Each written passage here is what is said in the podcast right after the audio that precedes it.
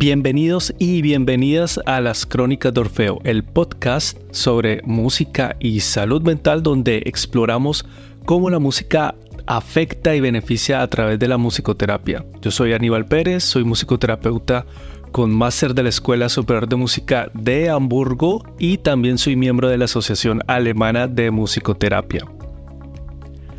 Antes de entrarnos en el episodio de hoy, te invito a visitar www.podcastmusicoterapia.com barra episodios. ¿Y por qué? Porque allí encontrarás las fuentes de todos los episodios en los que me baso para nuestros programas del podcast.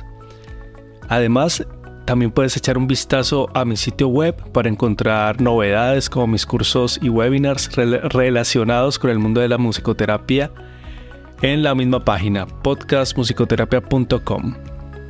El día de hoy abordaremos un tema especial que coincide con la fecha de publicación de este episodio. Hoy, jueves 21 de septiembre, se celebra el Día Mundial del Alzheimer. Y yo quería dedicar este podcast también como un homenaje a todas esas personas que enfrentan esta enfermedad y por supuesto también a sus familias. Desde aquí yo les envío eh, todo mi apoyo y mis mejores deseos para afrontar esta condición y esta enfermedad. Pero además de enviar mi apoyo, yo me pregunté cómo puedo contribuir a estas familias y las personas cercanas a ellas con mi podcast. Como musicoterapeuta que trabaja con personas que padecen también Alzheimer, he notado que si bien hay muchas personas que reconocen con razón los efectos positivos de la música en pacientes con Alzheimer y también con otro tipo de demencias, no siempre se comprende completamente por qué y cómo ocurren estos efectos en el cerebro. Y es que no se trata simplemente de que la música traiga recuerdos del pasado, es decir, la reminiscencia, y esa es una palabra que me gusta mucho, suena muy bonito en español, reminiscencia. Pero esto tampoco se limita a la tarea de que un musicoterapeuta haga solamente esto, traer recuerdos del pasado a través de la música. En este episodio te darás cuenta de que hay muchos más aspectos involucrados en el trabajo del musicoterapeuta y que además la memoria musical va mucho más allá de la simple remembranza de melodías. Y aquí cito a Oliver Sacks, que es un renombrado neurólogo. Él describe de forma muy elocuente la importancia de la música en el tratamiento de la demencia y él dice que la música no es un lujo para quienes padecen de demencia, es una necesidad que tiene el poder de traer a las personas de vuelta a sí mismas, al menos por un tiempo. Y bueno, dentro de las diversas formas de demencia, el Alzheimer es la más común. En este episodio nos centraremos en el Alzheimer, pero no, no hay que olvidar que hay muchos tipos de, demencia también. Cuando hay un accidente por falta de oxígeno en el cerebro, también se puede producir una especie de demencia. Y bueno, pasando también a otro tema, la idea de este episodio surgió después de ver numerosos videos en YouTube que seguramente también los has visto de adultos mayores con demencia que reaccionan de una forma muy conmovedora a la música. Sin embargo, muchos de estos videos son seguidos de anuncios también que solicitan donaciones para comprar reproductores de MP3 o incluso también piden donaciones para comprar iPods, que mi opinión al respecto puede ser muy controvertida para muchos pero considero que están engañando a la gente. Y yo no estoy diciendo que donar dinero sea algo incorrecto y que no se deba hacer, pero eh, todas estas clases de videos y organizaciones que se lucran de alguna u otra forma con estas donaciones te quieren mostrar algo que es así, la música puede traer recuerdos de la biografía de un adulto mayor o alguien que padezca demencia, pero eso no es lo único. Y el trabajo que debería ser de verdad una persona encargada de cuidar a estos adultos mayores y en especial si es musicoterapeuta es tratar también de entablar un vínculo, cosa que no se hace solamente poniéndole un reproductor de audio eh, a los oídos a estas personas. Y para mí esta es una situación muy similar. Es como por ejemplo cuando los padres le dan un celular, un teléfono celular o móvil eh, o una tablet a un niño pequeño para calmarlo porque está llorando por mucho tiempo y no pueden controlarlos o incluso está aburrido. Este dispositivo reemplaza muchas veces el papel o el rol de los padres. Y en el caso de, de los adultos mayores, el proporcionarles audífonos puede llevarles también a un cierto grado de aislamiento y también se rompe toda posibilidad de entablar un vínculo con las personas o con sus cuidadores o familiares. Y hay que pensar también mucho que esto es algo muy recurrente que se ve en la sociedad actual que en vez de entablar estos vínculos, de hablar con las personas, de, de decirles cómo se sienten o tener una idea, una mera idea de cómo se sienten, queremos encontrar una solución muy rápida a partir de la tecnología. Y hay que pensar también que en culturas antiguas el trato a los adultos mayores era totalmente distinta se buscaba mantener un contacto cercano a ellos y en lo que respecta, por ejemplo, mm, a la música, eh, los adultos mayores participaban en cantos rituales u otras actividades musicales, por ejemplo, eh, alrededor de una fogata. Y hemos perdido ese contacto social que evitaba ese aislamiento de nuestros adultos mayores. Eh, y esto se ve marcado mucho más en distintas clases de cultura, una cultura europea que podemos decir que de cierta forma eh, no se busca tanto ese contacto con los adultos mayores y por ejemplo en Asia es todo lo contrario.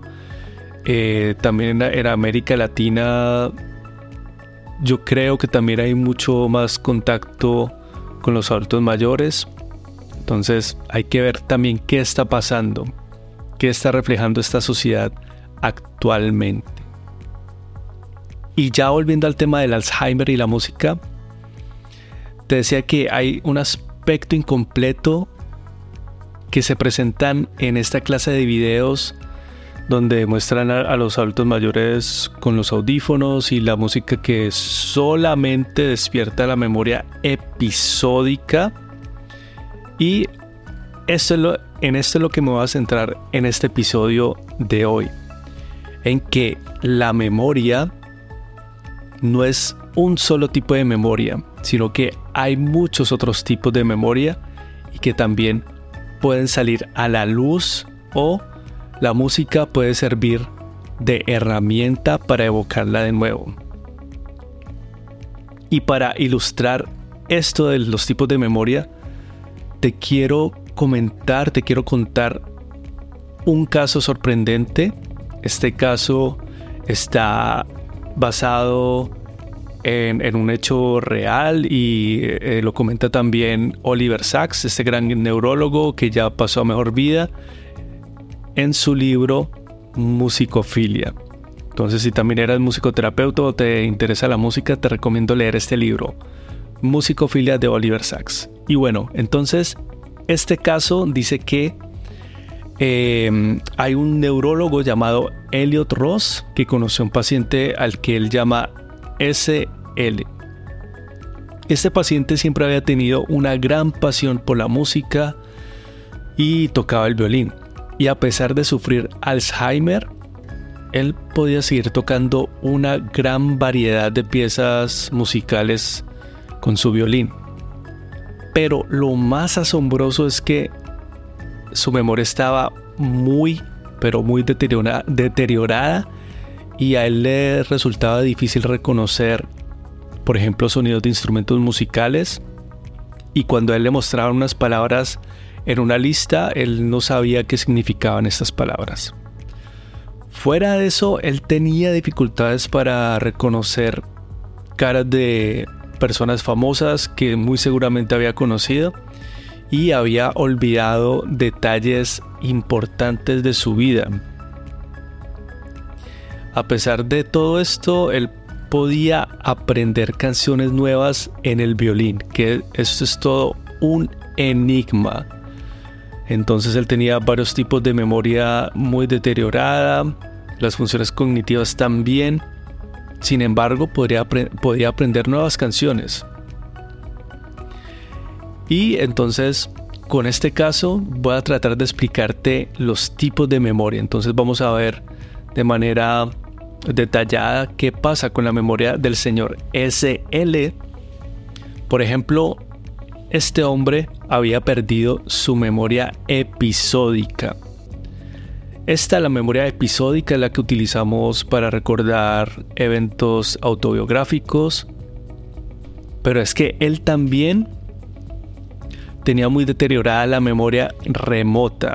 La memoria remota es por ejemplo cuando aprendemos algo y ese algo que aprendemos, ese contenido lo podemos almacenar y luego lo podemos utilizar en el futuro.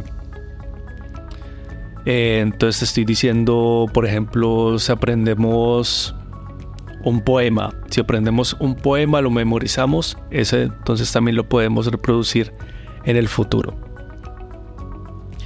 Y sin embargo, él sí conservaba un tipo de memoria.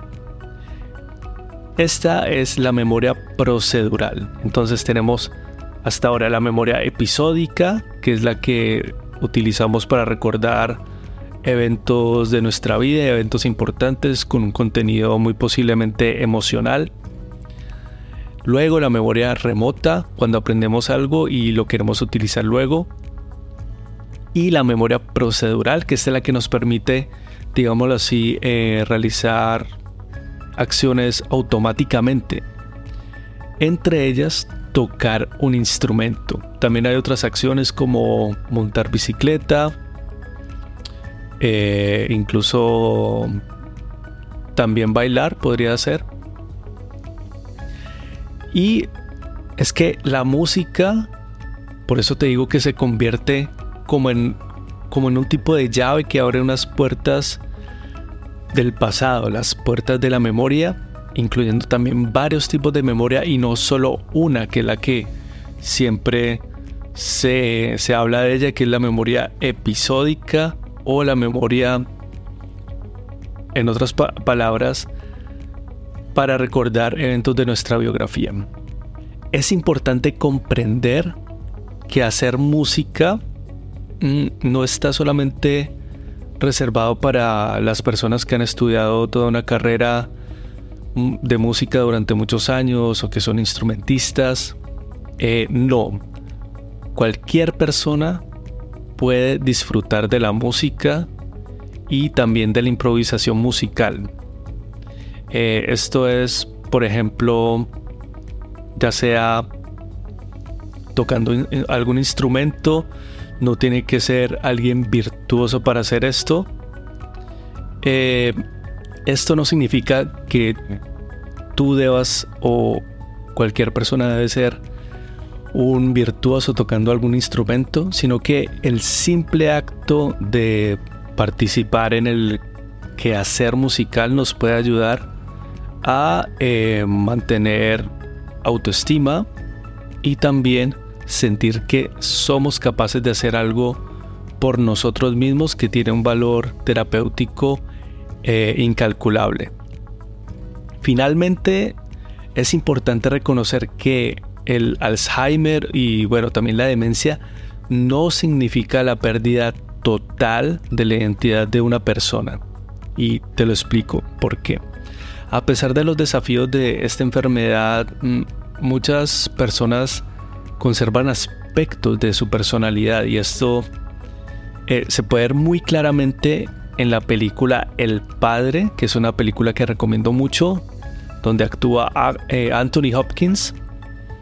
Y es que en esa película él hace un papel excelente y, e interpreta a un adulto mayor con demencia, pero a pesar de su demencia, Anthony Hopkins conserva la esencia del personaje, o sea, la personalidad del señor. Ahora no me acuerdo muy bien cómo se llamaba eh, este señor en la película. Y además su sentido del humor, que eso se ve muy reflejado en la película, no va a ser spoilers. Entonces te recomiendo que la veas. Es una película, bueno, algo, digámoslo, dura, pero, pero ejemplifica muy bien lo que es pasar por este padecimiento de, la demencia y del Alzheimer. Hay que también continuar investigando los beneficios de la música, porque eh, hay que tener también una mirada objetiva, también basado en estudios rigurosos y lo más importante es que a las personas con demencia hay que brindarles todo un apoyo emocional y mantener el vínculo con ellas. Porque eh, esto es fundamental, esto es terapéutico, que no se aíslen y que su autoestima se mantenga vigente. Este episodio fue un homenaje a todas las familias que tienen en su círculo a alguien que padece Alzheimer y también a sus cuidadores, quienes también desempeñan un papel muy importante en el tratamiento de estas personas. Te doy muchísimas gracias por escuchar este episodio hasta el final. No olvides visitar mi sitio web en www.podcastmusicoterapia.com. Ahí puedes consultar todas las fuentes en las que me basé para este podcast. También para mantenerte informado sobre mis cursos y webinars sobre musicoterapia también puedes seguirme en todas las plataformas de podcast como Spotify, Apple Podcast. También en mi página web están los podcasts para que los escuches y también para estar al tanto de todas las novedades. Sin más, te deseo buena vibra y resonancia como Orfeo manda. Hasta entonces. Chao.